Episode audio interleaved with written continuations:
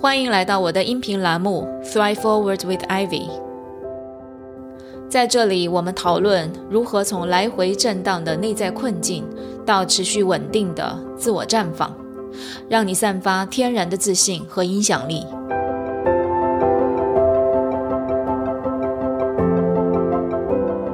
这里不是心理疗愈栏目，这里是拉伸你的认知、丰富你的洞察、锻炼你自信心肌肉的知行合一教练 Ivy 的频道。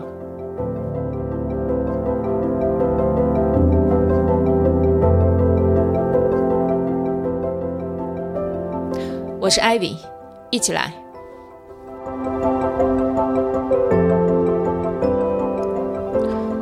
Hello，大家好。欢迎来到我的音频第十七节。首先跟大家汇报一下，我最近呢开始在探索一个新的方式，跟大家面对面来分享，就是直播。虽然还在探索，充满了新鲜和新奇的感觉啊，但是在屏幕上面跟大家的链接呢，好像又回到了去年我们在 Zoom 上面的线上分享。唯一不同的是呢，我看不到线上的观众，只能看见他们在聊天框的互动。其实呢，还蛮考验我的，有时候感觉好像在说单口相声一样。嗯，如果大家想要听我近期的直播回放，可以加我们的公众号 Thrive，T H R I V E，创变社，创就是创造的创，变化的变。然后是社区的社创变社，每次直播的预告我们都会发出来，你也可以通过公众号加入到我们的创变社的交流群。那么上上周的直播哈，我讲的主题是关于如何克服拖延症的话题。这个话题呢，我相信很多朋友都感兴趣，因为 很多人正处在拖延症的困扰当中，大家可以去回听一下。那么今天的音频，我想进一步的聚焦。我们每个人的时间和精力是有限的。如果说我们只要做到最重要的一点，就可以很大程度上帮你克服拖延症。这一点是什么？我今天就想跟大家聊聊这个话题。对于我来说，如果说只做一件事情，就能够很大程度上帮我走出拖延症这件事情，我觉得是我们的思维模式，也是我一直在跟大家所讲的。我们的认知，我们的思维，决定了很多事情的走向。爱因斯坦曾经说过：“我们不能用制造问题时候的同一水平的思维来解决问题。”我再说一遍，我们不能用。制造问题的时候，同一水平的思维来解决问题。那么用在我们今天拖延症这个话题上面，就是说，如果你想克服拖延症，那么你不能沿用产生拖延症的思维模式，你必须要有可以创造变化的新的思维模式。那么今天。我想给大家介绍的一种我们必须要掌握的思维模式，就是未来思维。我们先看一下拖延症的定义。我看到一个医学上的定义是说，拖延症是指自我调节失败，在能够预料后果有害的情况下，仍然把计划要做的事情往后推迟的一种行为。拖延症呢，是一种普遍存在的现象。一项调查显示，大约百分之七十五的大学生认为自己有时拖延，百分之五十的人认为自己一直拖延。这个百分之七十五其实也包括我在内，就是我有时候也很拖延。我记得最严重的一次经历就是，我曾经为了去读 MBA 准备 GMAT 考试，然后考了四次，差不多也是考了四年。前三次呢报了名，但根本没去考。要么就是我还没准备好，要么就是根本没准备。我当时也是对自己非常的恼火，我不知道为什么自己在那儿拖，明知道自己很想去念 MBA，去提升自己，看看外面的世界，但是呢，手上脚下就是行动不起来。我当时真的是有一股深深的无力感。我不知道你现在哈是在什么事上拖延，然后你拖延之后呢，又是一番什么感受？对于我来说，我是深深的那种自责，对自己很恼火，然后感觉到自己没有办法掌控自己的人生，然后看着自己年纪慢慢大了，时间在一点一点的流逝，我就特别的着急，更加焦虑。你看，你明明想把这个事情做成。但你就是做不成，就是那种非常无奈、非常无力的感觉。然后呢，我能够感觉到我对自己越来越没信心，越来越焦虑。所以，拖延症从这个角度上讲，真的像一种病，甚至呢，它会让你的身心出现问题，对自己的认同和信心都会受到影响，都会大大的减弱。但是我今天想分享给你的这种。思维方式，我相信，只要你去践行，长长的践行，一定会很大程度上帮你走出拖延症这个模式。那么，这个新的思维模式，我们叫未来思维。什么是未来思维？未来思维顾名思义就是面向未来的思维。它指的是在我们做手头的事情之前，我们先要去构建。你的长远目标，你的远景是什么？比如说，我考 GMAT，没错，我是为了考 MBA，所以要考这个考试。但是我考 MBA 又是为了什么？对我将来十年、二十年有什么样的影响？当我站在二十年、三十年的时候，回看自己，我会如何评价我现在在做的事情？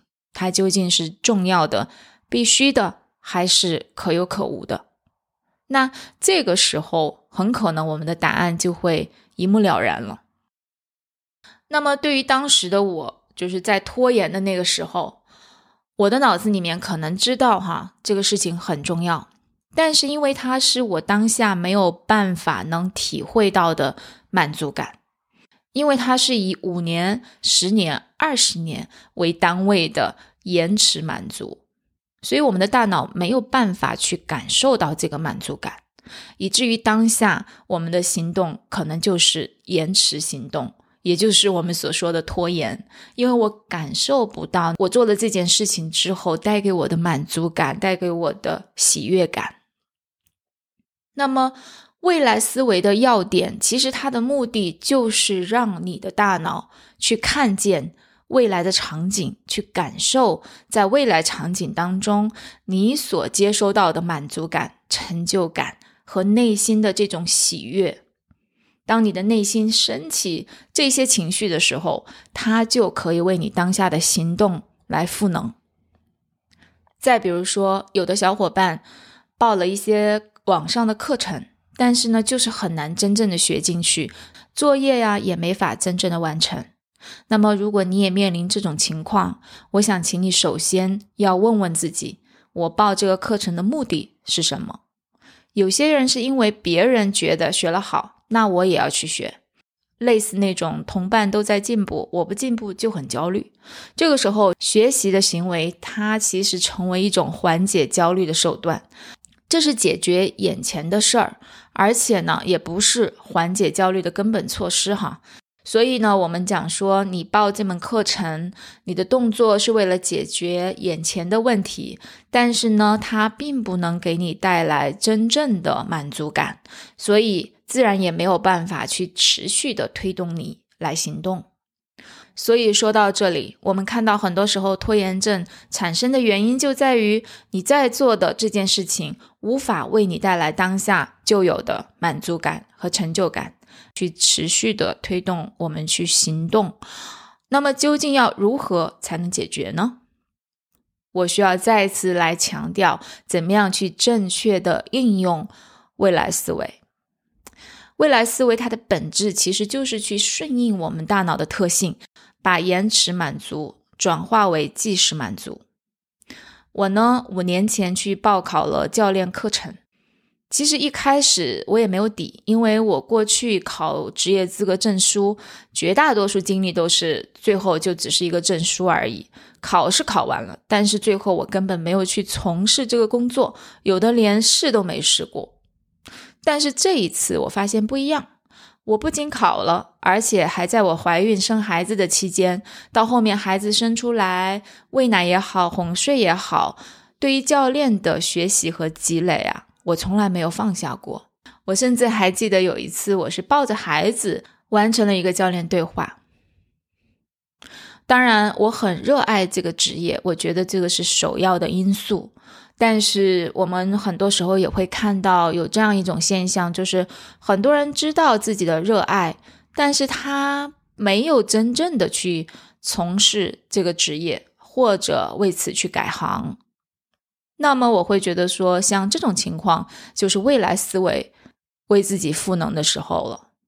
我当初拿了这个职业证书。我会问自己说：未来我要成为一个什么样的人？我每天的生活方式和工作方式是什么样的？是不是我喜欢的？那我跟什么样的人在一起工作？我每天的心情是怎样的？我自己因为这个工作会产生一个什么样的变化？那变化之后的我是不是我最想要呈现出的自己？然后，因为我和我在做的事情会给我的客户带来什么不一样的变化？这是我想要的影响力和贡献吗？这是我想要的生命意义吗？你会发现，说当你处在未来思维当中的时候，你的这些画面会变得越来越清晰和生动，对你。越来越有吸引力，让你每天做事情都充满了动力，就好像我一样。这五年来，每一天真的都是充满了这种动力，然后每天都很享受跟我客户这种教练的过程，然后去看到他们的成长，看到我自己。在这个过程当中，每天都不一样，每天都在更新自己，我就会觉得这个事情哇，真的是给了我好多的意义感和满足感，然后每天做事情也特别有动力。所以这是最重要的一点，就是请你带着未来思维来做当下的事情。我们要常常的跟那个你想要成为的未来的自己连接。我们要去面向未来，但是我们又要着眼于当下去行动。那么，如果你已经带着未来思维，刚刚我们去到未来，问了自己很多的问题，然后让自己跟未来的那个自己去连接之后，我想继续的来帮你锚定一下。这个时候，我们会问自己一个不一样的问题哈。我想请你问自己说：如果我在这件事情上面。一直是这个样子，比如说我在拖延这个事情对我长期很重要，但是我就是提不起劲，我就是没有动力去做。如果说你一直是这个样子，那么到最后一天我会变成什么样？我会对自己的生活满意吗？这其实也是未来思维，只是说它是从另外一个方向去看。假设我没有任何改变，未来我会成为什么样子？所以，我想请你去思考一下，你现在在什么事情上拖延？尤其是那些对于你来说没有很紧急，但是却很重要的事情上面的拖延。比如说，当你几次三番立 flag 要锻炼身体，但是却迟迟无法行动起来的时候，请你问自己这个问题：如果我一直不锻炼，我的身体会是什么状态？我对我的生活满意吗？当你一直说想要跟家人和朋友常常的联系，但却总是找不出时间跟他们打个电话，那么我想请你问自己这个问题：如果我一直这样下去，我跟家人和朋友的情感会变成什么样子？我获得了全世界，但是却失去了他们，我会有遗憾吗？当你心里告诉自己说，等我不用再担忧财务了，我就去做自己想做的事儿，去创业也好，做志愿者也好。那么，我想请你问这个问题：如果我的财务永远都无法让我满足，然后我永远也不会去尝试新的机会，去帮助别人，这个结果我会感到遗憾吗？我常常听到一句话，说你做一件事情的方式，是你做所有事情的方式。你过的一天，其实也代表了你的很多天、很多年都会一样，因为我们的惯性是不容易改变的。我们要走出这个惯性，走出拖延症的控制，我们需要跳出这个结构，去建立和寻求张力。大家可以回顾一下，我们之前讲过人生的张力结构和阻力结构，哈。我们通过这个未来思维，其实就是在不断的建立起自己的人生张力结构，这样我们才可以真正的帮助自己走出来。其实呢，如果大家听了我的音频第三节，我们讲到过我们最深的渴望，但是在今天这一节。我没有使用我们的渴望和愿景来阐述这个主题，而是用一个思维模式。大家可以想一想，原因是什么？原因在于我们的渴望、我们的愿景，好像是深藏在我们的心底。我们不太容易去看到它，或者是说我们在比如说某一个教练对话当中，或者是某一个畅想练习里面，我们会去看到自己最深层的渴望，它是什么？我最想要的是什么？但是我们今天谈到的这个未来思维，它应该成为我们的一种日常的思维模式，被常常的使用。而不是在某一个教练对话或者是畅想练习里面，我们才使用。这一点很重要，因为当我们去常常的使用未来思维，它就可以帮助我们不仅看向长远的未来，它还会帮助我们在遭遇挫折和困难的时候，随时随地的重新出发。大家可能注意到了，我最近这个音频更新的比较慢。说实话，我心里很着急，因为我很想持续性的把这个音频栏目做下去。我之前就跟大家分享过，这个是我想留给我自己，给需要听到他的人，给我的孩子，甚至我孩子的孩子。这样的一个 legacy，一个价值传承，哈，这个是我觉得为什么我想做这件事情，我想把它当成一个长期重要的事情做下去，因为这个事情对我意义重大。但是呢，最近因为我的工作量突然有很大的增加和变动，包括我们在开始做直播呀、做短视频、做公众号，还有我们的团队小伙伴等等，都慢慢增加起来。以至于呢，我一下子没有以前那样的时间和节奏来录制和编辑我的音频作品啊，所以我还在找到新的节奏。那我在想说，我们很多时候当节奏被打乱，计划不像想象的那样发展的时候啊，我们会很容易产生被动的拖延，无法改变的时候就会对自己失望，然后慢慢的就放弃了。这个其实是很可惜的。是很可惜的，所以我在这里要特别的强调，未来思维不是一次性的去看见你的未来，而是不断的跟你的未来连接，让未来的那个充满智慧的你啊，来指引你当下如何去做。当你面临挫折和中断的时候，你再去连接那个未来的你，他就会告诉你该怎么做。那我常常在做这件事情，也在带领我们的社群小伙伴一起在做这件事情。我们常常的让未来的自己出现在我们当下的情境当中，来指导和赋能我们的当下。